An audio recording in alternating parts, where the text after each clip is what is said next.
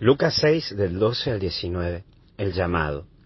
Vamos a ver primero qué es la oración. Y mira qué curioso, Jesús antes de tomar una decisión importante en su vida y para su vida, como es el elegir a las personas que van a estar a su lado durante todo su vivir, Él reza, tiene su tiempo de oración.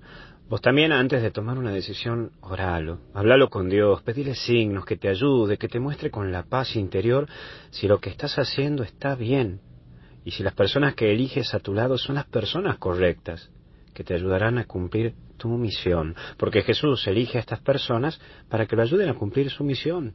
Y queriendo saber que solo no se puede con todo, y que necesitamos de una comunidad, que necesitamos del otro, que necesitamos construir junto al otro. Hoy en tu oración te invito a que le pidas a Dios que con tus palabras Él te ponga las personas justas en el momento justo y que también te ayude a recordar que solo no podés con todo y que necesitas la ayuda del otro.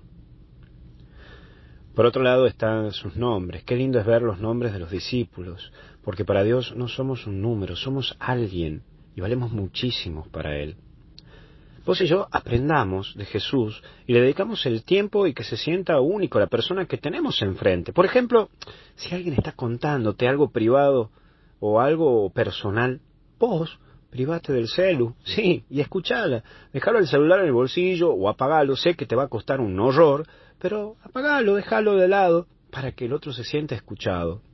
Como también, por ejemplo, si alguien está contándote eh, una situación que capaz que no es tan grave, pero bueno, escúchalo y después seguí con lo tuyo. O si sabes que una persona cercana a vos no está bien, mándale un mensajecito. En fin, hace sentir al otro que es único. Y vos sabés mejor que yo cómo uno puede ayudar en eso. Y por último, la gente, siempre vamos a tener, tener trabajo, hay muchas necesidades humanas y siempre lo habrá.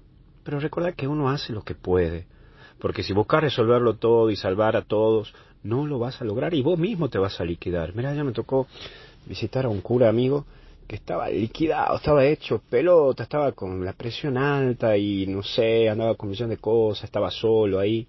Bueno, y me quedé compartí con él y, y, y escuchándolo, todo eso. Yo decía, sí, la verdad es que nosotros nos entregamos y, está bien entregarse, todo eso, pero cuando uno se enferma y cuando uno está liquidado, muchas veces está solo, ¿no? El famoso síndrome de, de superhéroe.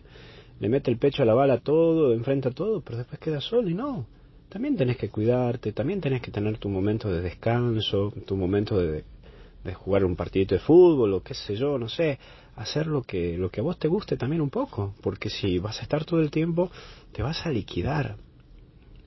Cuídate vos y cuida tus tiempos. Esto yo también lo fui aprendiendo como cura, porque ante todo, descansa, a ver, ante tantas cosas, uno se olvida de, de uno mismo y se da cuenta que esto es de Dios. Sí, y uno aporta con su vida y su sonrisa. Deja que Dios sea Dios y vos sos un laborador del Salvador, pero no sos el Salvador. Entonces uno hace lo que puede y Dios lo que uno no puede.